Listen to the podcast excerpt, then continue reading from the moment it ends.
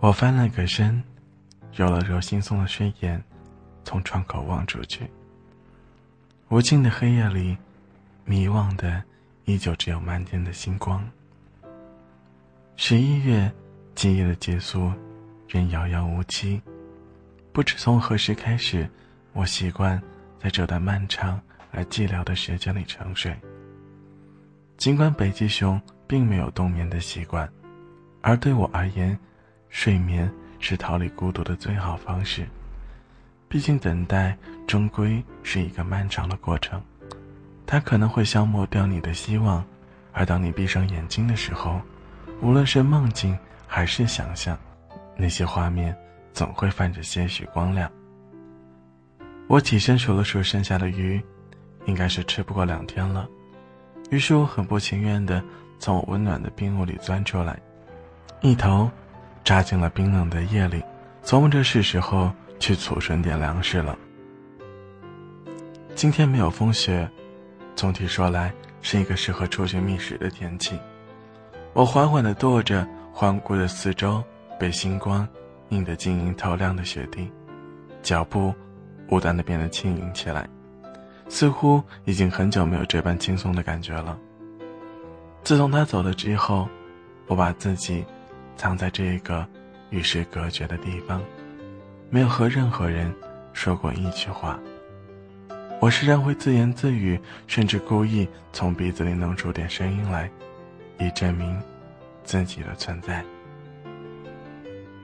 走到一个岸边，我敲击着地面，去了一个冰薄的地方，小心翼翼地在那挖了一个洞，然后把爪子伸到水里，搅动了几下。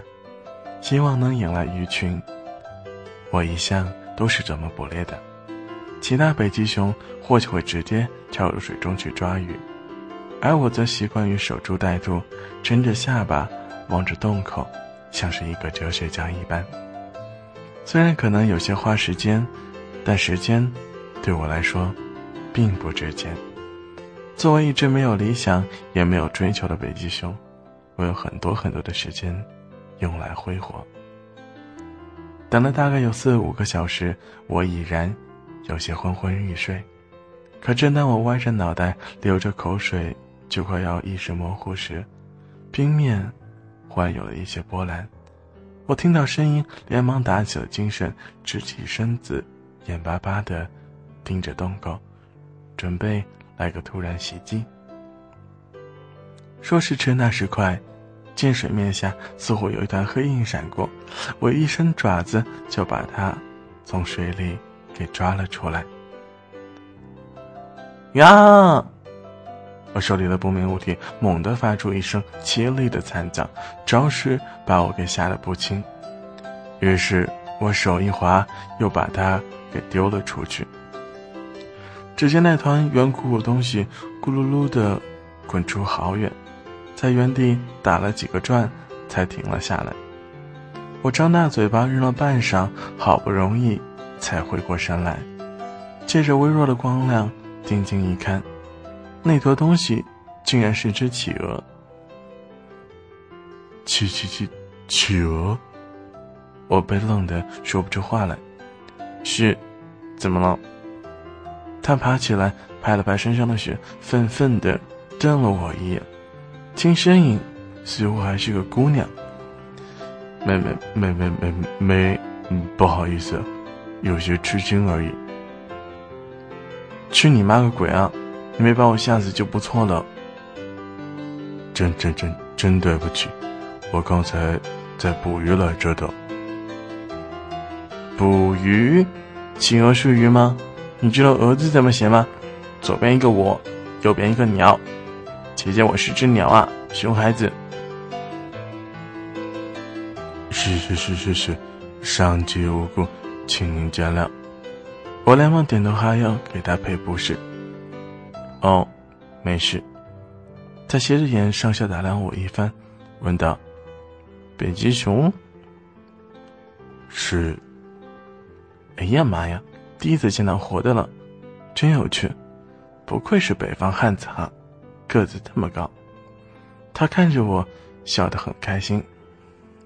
我心里嘟囔着：“你大爷的！我在北极看到企鹅都还没说啥，你要在北极见到北极熊，有啥可笑的？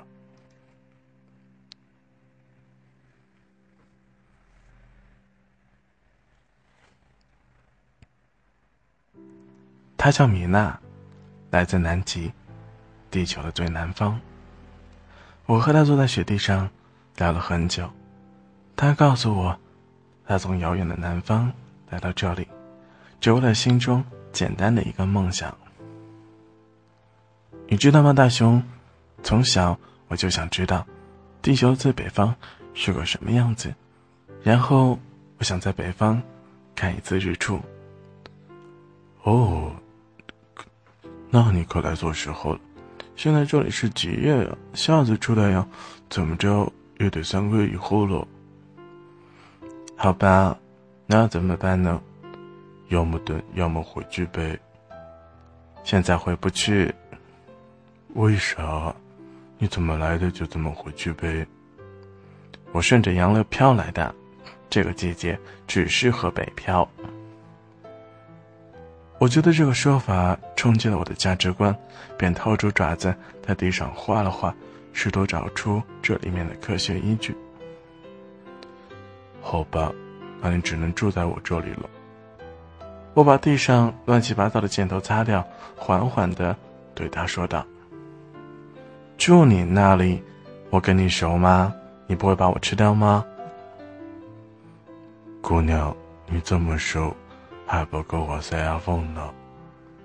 话没说完，我的肚子便很合时宜的咕咕叫了两声。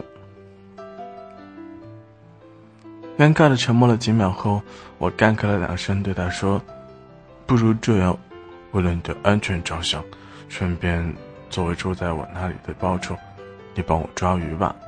只要我有的吃，肯定也不会吃你，对不对？你又有个可以安身的地方，多好啊！”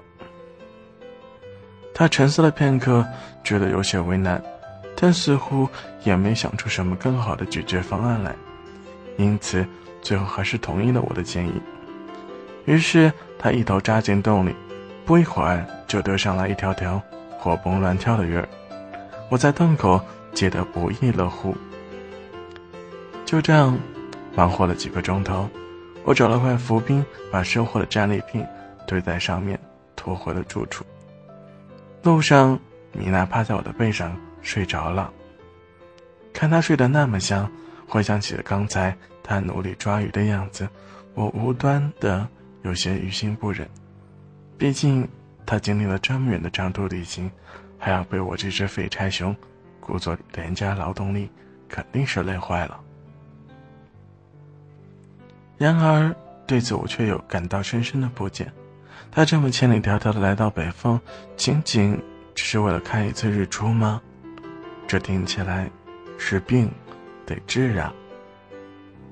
到家后，他醒来，从我的背上翻身下来，钻进门看了看我的冰屋，忍不住摇头道：“你就住在这个小破屋子里？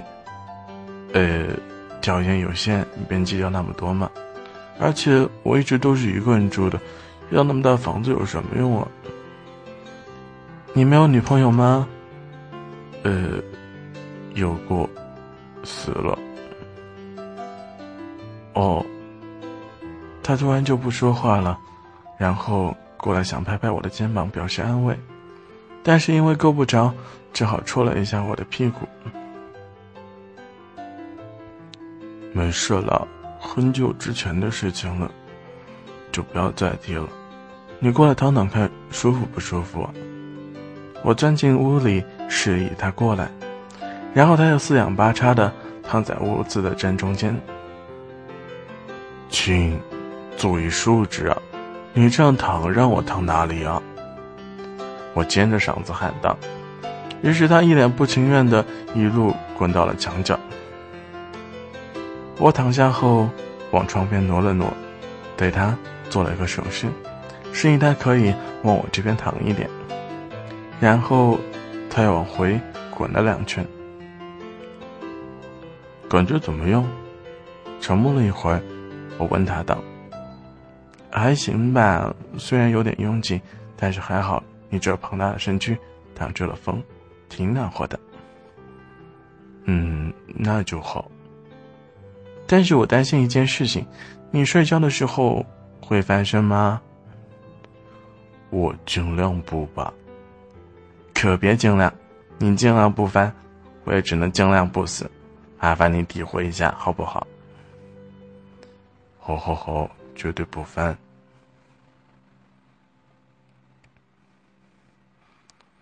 说完这句话，我立刻就陷入了沉沉的睡眠中。我做了一个。很长，很长的梦，又是那个似曾相识的梦境。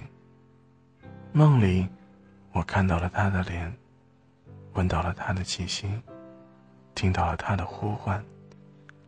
交织着冰川破碎的声响，大地颤抖的回音。我伸手想要抓住他，却怎么也抓不到，只能看他跌坠如。黑暗的深渊之中，猛然醒来后，米娜已经不在了。我从窗口望出去，她正一个人坐在雪地上，望着天空，若有所思的模样。你醒了，睡得好吗？他看我转出门来，问我道：“刚才做噩梦了。”又梦到他了是吗？嗯，习惯了，这些年总会做同样的梦。他是怎么？他很小心的问我道：“意外吧，在这个地方很常见。出去觅食的时候，冰川有时候会破碎裂掉，他就这样掉下去了。”一瞬间的事情，我甚至没来得及救他，所以你就一个人跑到这样一个荒凉的地方来了吗？嗯，想把自己隔离起来，过一段安安静静的日子。他叹了口气，然后又戳了一下我的屁股。你不必总用这样的方式来安慰我，真的。我把他抱起来，放在肩膀上，笑道。他也会心一笑，然后拍了拍我的后脑勺。和米娜一起的日子过得简单，却开心。我们每天做的最多的事情就是在一起睡觉，因为在寒冷的极夜睡觉。可以很好的减少能量的消耗，这样我就不必经常出去捉鱼了。自从有了米娜，我睡觉老实多了，再也不敢随便翻身了。但她却似乎却不老实，时常睡着睡着就趴到我的肚子上了，或者钻到我的胳肢窝下面。而看到她睡觉时候的样子，我有时也忍不住把她搂在怀里。她像所有的南方姑娘那样，有着娇小柔弱的身子，让人忍不住有想要保护的欲望。睡醒的时候，我们会时常躺着聊一会儿天，然后起来一起吃鱼。天气好的时候，我们会在开阔的雪地上散散步，看着漫天的星光，聊着不同世界里的那些故事。如果运气好，有时。还能看见极光，而每当这个时候，米娜总会表现得特别兴奋，在雪地上又跳又叫。我说：“米娜，南极的极光和北极的有什么不同吗？”“嗯，没什么区别，除了发音上的，我们说极光不卷舌头。”“那你在兴奋个什么劲儿啊？”“在不同地方看见相同的事物。”也会有不同的心情啊，这真是旅行的意义，也是我想要来北极的原因。哎，女文青的世界我不懂了，我是觉得你要是现在在南京，那一定很暖和，也总能看见阳光。说真的，我不太能理解你为什么要放弃光明，而选择在黑暗中等待。我总是很害怕极夜，这种无尽的黑暗让我感到孤独和绝望。等待光明是一个痛苦的过程，有时候我甚至怀疑太阳究竟还会不会照常升起。但是，你没有一次是在白白等待，不是吗？有期待的日子，总归是好的。嗯，我不知道。或许自从他走了之后，我就更加害怕这种等待了。大雄，你真的不必用过去的事情来惩罚自己的，你应该学学我，出去看看外面的世界。你抱着你那些过去啊，还能得到什么呢？我就是心里很沉重。那先试着让自己轻盈起来，过来。让我们一起在极光下翩翩起舞吧。他跳到前面的一片空地上，冲我招了招手。神经病啊！一只北极熊和一只企鹅在雪地上跳，听起来就像是个冷笑话。谁看到了呀？这周围连只骆驼都没有。我斗不过的，只好和他一起在雪地上。跳起了舞。作为一只熊，我跳舞从来都是很豪放的，这对我来说更像是一种释放自己压力的方式。而他跳舞的样子却很美，像是为诉说一个故事。那是我从来没有见过的舞步，他的小脚印在雪地上留下了一幅画，舒缓的线条勾勒出属于另一个世界的风景。也就是这样的一个时刻，我忽然觉得自己有些喜欢眼前这个小个子的南极姑娘。她轻盈欢快，就像风那样捉摸不定。她总是无忧无虑，身上带着一股北极所没有的芬芳。我想，这大概是所谓的南国气息吧。时常听见有人唱起那里的歌，说起那里的故事。但对我而言，那里却一直是一个神秘而遥远的地方。然而此刻，虽然我从未到过那儿，却能感受到属于那里的所有温柔。米娜是一个很健谈的姑娘。她不在吃和睡的时候，嘴巴总是一刻也闲不住。她时常会嘲笑我的口音，和我谈到南极。和北极之间有什么差别？还总抱怨北极的鱼的味道竟然是咸的，这是他这个南极甜鱼党所无法接受的。我虽然有时候觉得他一直唧唧歪歪，也挺烦的，但无论如何，总比我之前那些只能和自己说话的日子要来的舒服很多。毕竟，熊也是需要交流的动物。我不得不说，米娜的新鲜气息确实缓解了我很久以来的抑郁和苦闷，让我感到其实生活并没有想象中的那么糟糕。这天，外面刮起了暴风雪，我挖了点冰块，把门堵得严严实实的，于是，屋子里顿时陷入了完全的黑暗中。我摸索着找了个靠墙的地方坐下。然后把米娜放到了自己腿上。你以前遇到暴风雪的时候都是怎么过的？一个人待在小黑屋里，大概会很害怕吧？米娜问我道。习惯就好了，就是闷得慌。你们在南极遇到暴风雪怎么过的？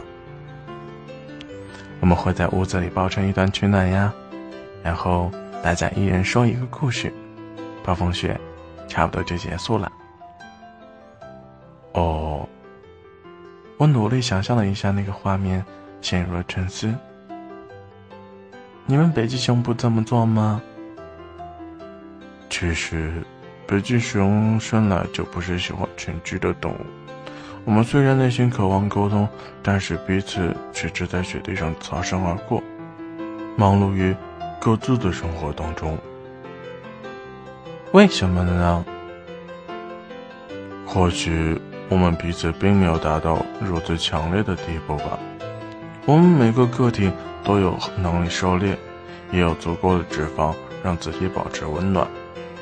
因此，我们并不像你们企鹅会成天凑在一起。更多的时候，我们都只是为了各自的生存奔波而已。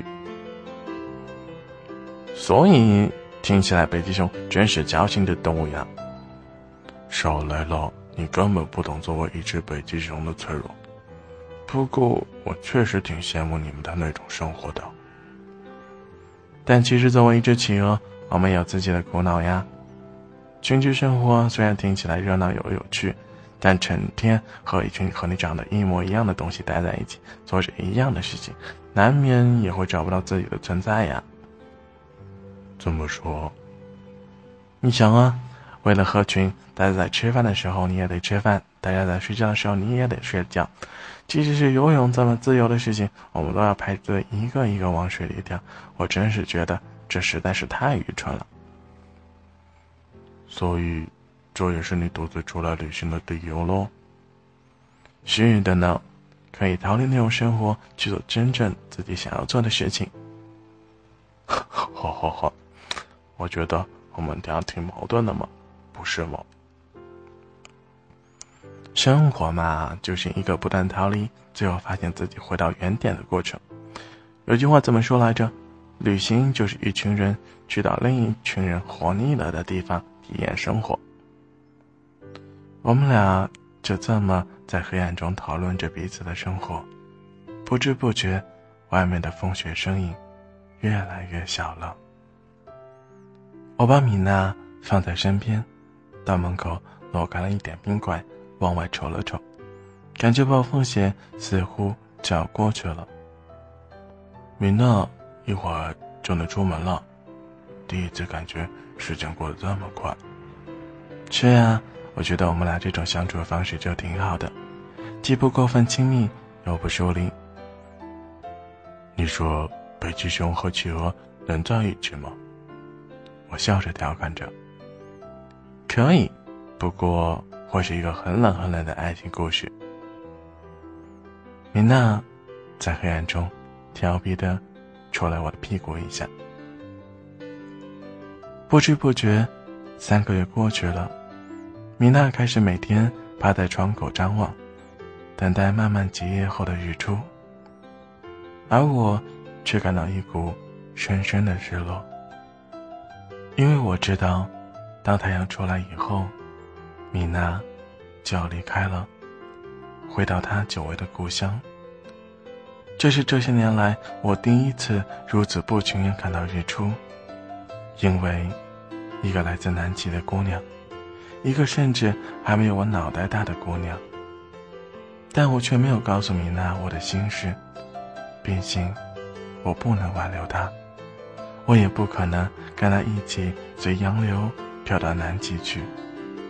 如果我再轻一点的话，或者理论上是可以，但我毕竟是一只北极熊，一旦到了南极，就会变成一个无解的笑话。某一天，我忽然从梦中被叫醒，米娜兴奋地拉着我到外面，说：“太阳马上就要从地平线上升起来了。”我陪着她，在雪地里坐了不止几个小时，太阳才终于羞涩地从地平线上露出了一角。但是没过多久，它又缓缓地落了下去。这一幕虽然短暂。但米娜却显得非常开心。她对我说道：“大熊，七夜结束了，从今天开始，日出的时间会越来越长，你漫长的黑夜就要结束喽。”嗯，我冲他别扭的笑了笑。怎么了，大熊？应该开心才对，你等待的东西不是终于来了吗？是啊，但是。你也要走了呢。米娜突然就不说话了，她低头想了一想，然后抬头望了望我。大熊，你再抱着我睡一次好不好？等下一次天亮，我再走。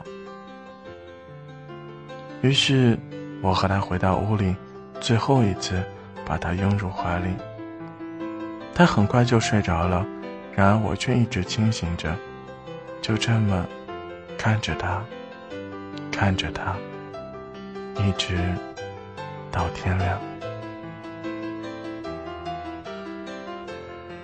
第二天送他到岸边的时候，我一时想不到要说什么，既不知道该怎么道别，也不知道怎么感谢他这些日子的陪伴。大熊，我该走了。米娜戳了我屁股一下。嗯，米娜，所有那了。别整鸟语，听不懂。这几个月谢谢你了。你不必谢我，我觉得你应该离开这里。离开这里，去哪里啊？去南方啊。南极。你不必去那么远的地方，你只要再往南走走就好了。你既然害怕极夜，越往南的地方，极夜就越短，不是吗？你是时候和这里说再见了，这里太沉重，太荒凉了，而且你又喜欢用意念来抓鱼，我觉得你早晚会饿死的。好吧，我会的。那我们还会再见面吗？如果你愿意一直往南走，我会在世界的最南方等你的哦。但是。我如何知道哪里才是南方啊？既然你已经在世界的最北方，那么无论未来你朝哪个方向走，都注定是南方。